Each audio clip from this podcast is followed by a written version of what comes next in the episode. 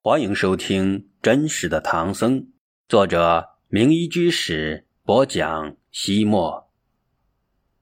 写下《大唐西域记》，让尊道的李世民转信佛教。玄奘入住弘福寺之后，开始了佛经翻译的准备工作。翻译佛经是一项规模庞大的系统工程，他首先要做的是从全国范围内挑选合适的译经人员。很快，玄奘在长安佛教界高僧大德的帮助之下，另选了二十多位年富力强的高僧，然后由房玄龄奏请唐太宗征召其齐击长安弘福寺。译经的顺序是：先有一场的译主玄奘，依照梵文文本口译成汉语，由笔受记录下来，然后有精通梵文的高僧对照过目，无额之后。交有正义的高僧审查，不违佛经原意，再请大德将文字润色，最后教人抄写。由于唐太宗对佛经翻译的支持力度远远逊色于后秦姚兴，所以玄奘的译经场人员配备不及鸠摩罗什的十分之一。不过，由于玄奘思维缜密，充分发挥了每个人的所长，分工合作，流水作业。所以效率极高，译经的数量反而超越了鸠摩罗什的译场。同时，佛经翻译是一项影响千古的工程，必须慎之又慎。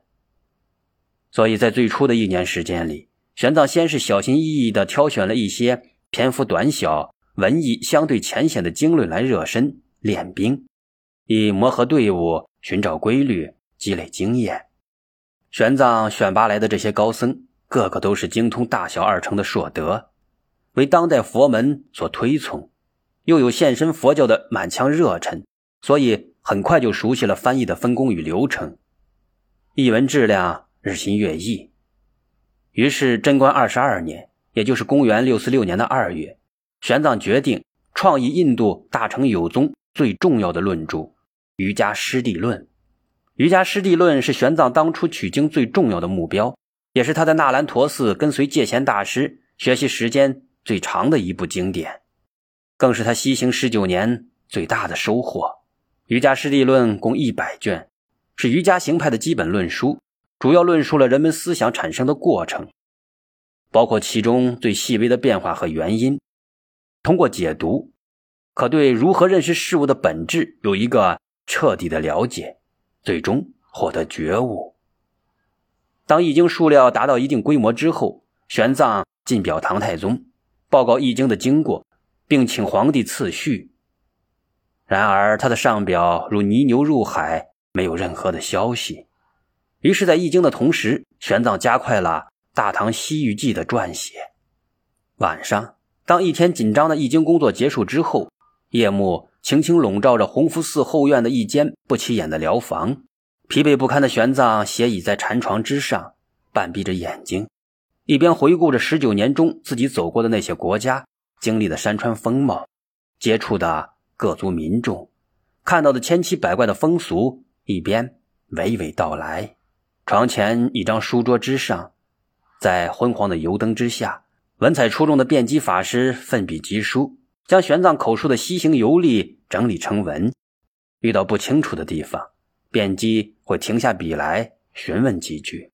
玄奘便重复一些片段，然后两人继续一同跋涉在他如梦如幻的回忆之中。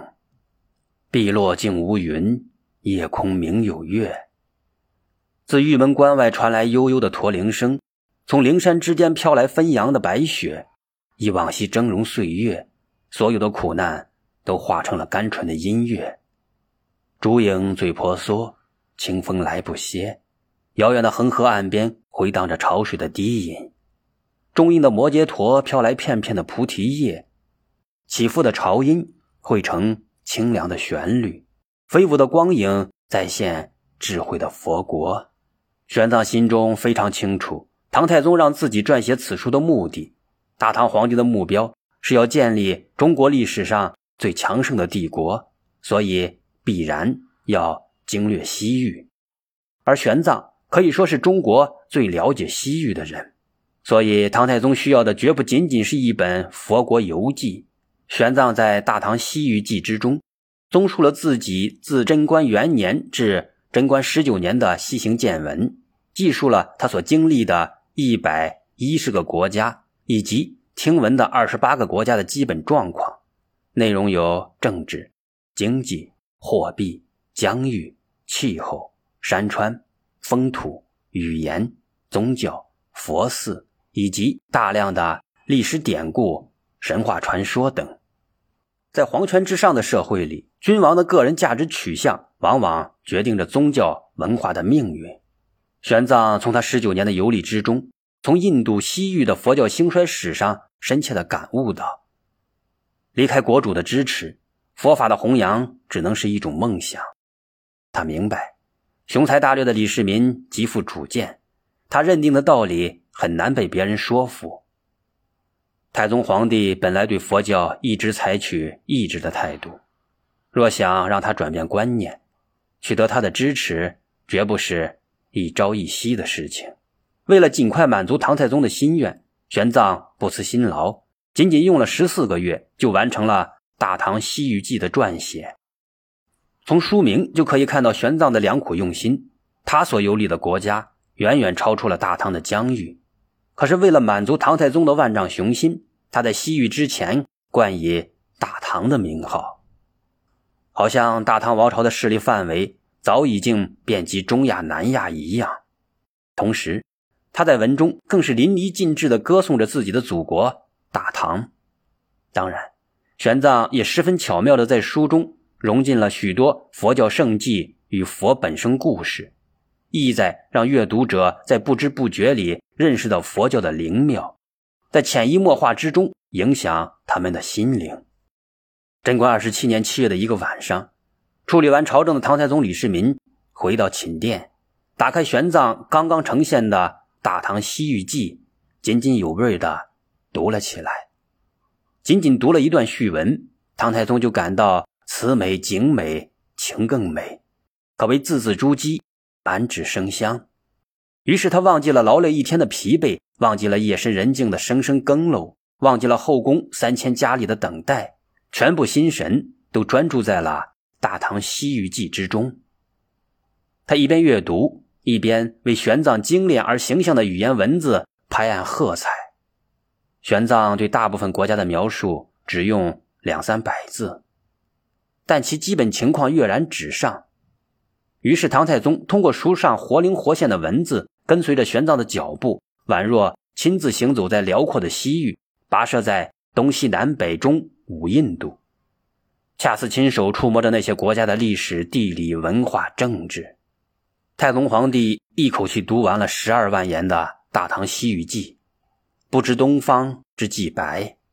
一夜未睡，他却依然感到兴奋异常，又伏案亲笔写信对玄奘。和他的《大唐西域记》大肆的褒奖。第二天，玄奘接到大唐皇帝的亲笔贺信之后，在给太宗的谢表之中，再次请他为易经次序。太宗皇帝与玄奘一样心照不宣，都非常清楚皇帝御笔的分量。如果有了皇帝的亲笔序文，不但对玄奘新译佛经的推广大有裨益，而且可以大大提高佛教的政治地位。这样一来，人们就会知道皇帝支持佛教，上行下效，佛教就会兴盛起来。多年来，为了彰显自己的正统地位，李唐皇族形成了根深蒂固的从道传统，所以太宗皇帝在回信中再次委婉拒绝了玄奘的请求。唐太宗李世民虽然出于政治考量，一直抑制佛教，却非常器重玄奘。的确。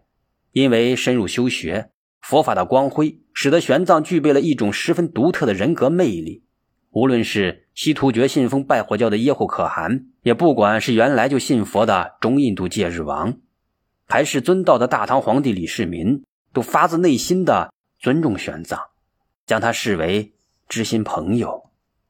随着时间的推移，唐太宗李世民原来叱咤风云、呼啸江河的英雄气概，渐渐。被岁月消磨的差不多了，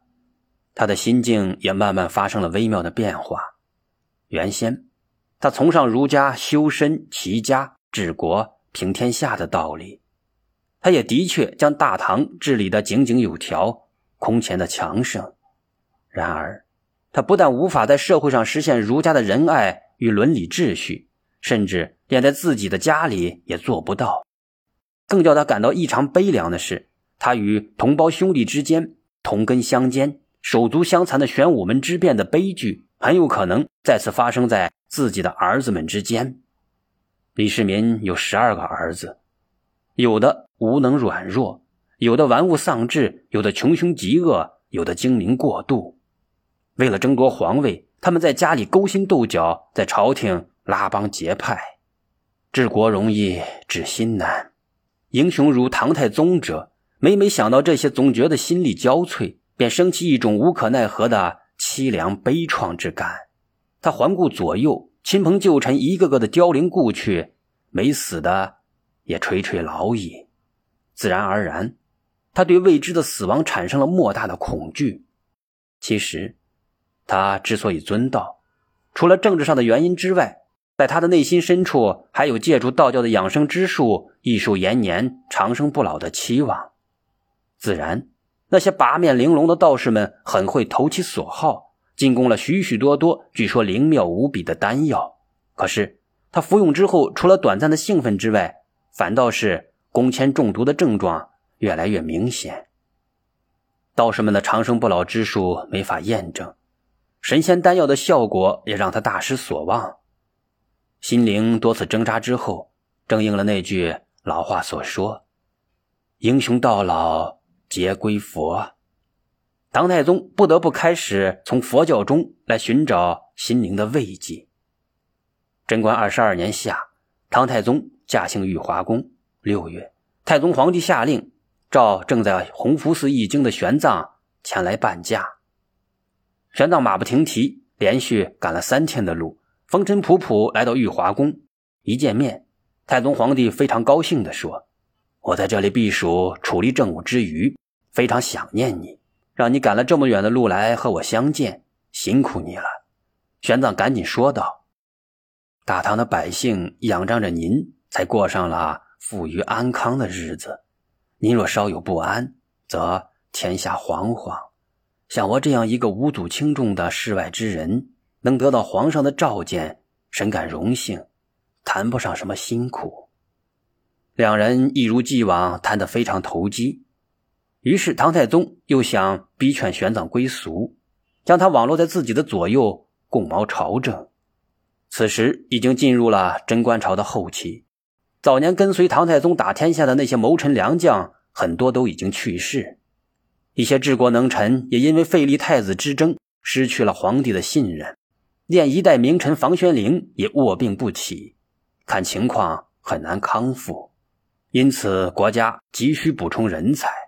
同时，为了弥合朝中的派系斗争，唐太宗也急需一位能够公平中正、能力出众、威望超群的人来制衡各方面的势力，而玄奘无疑是最佳的人选。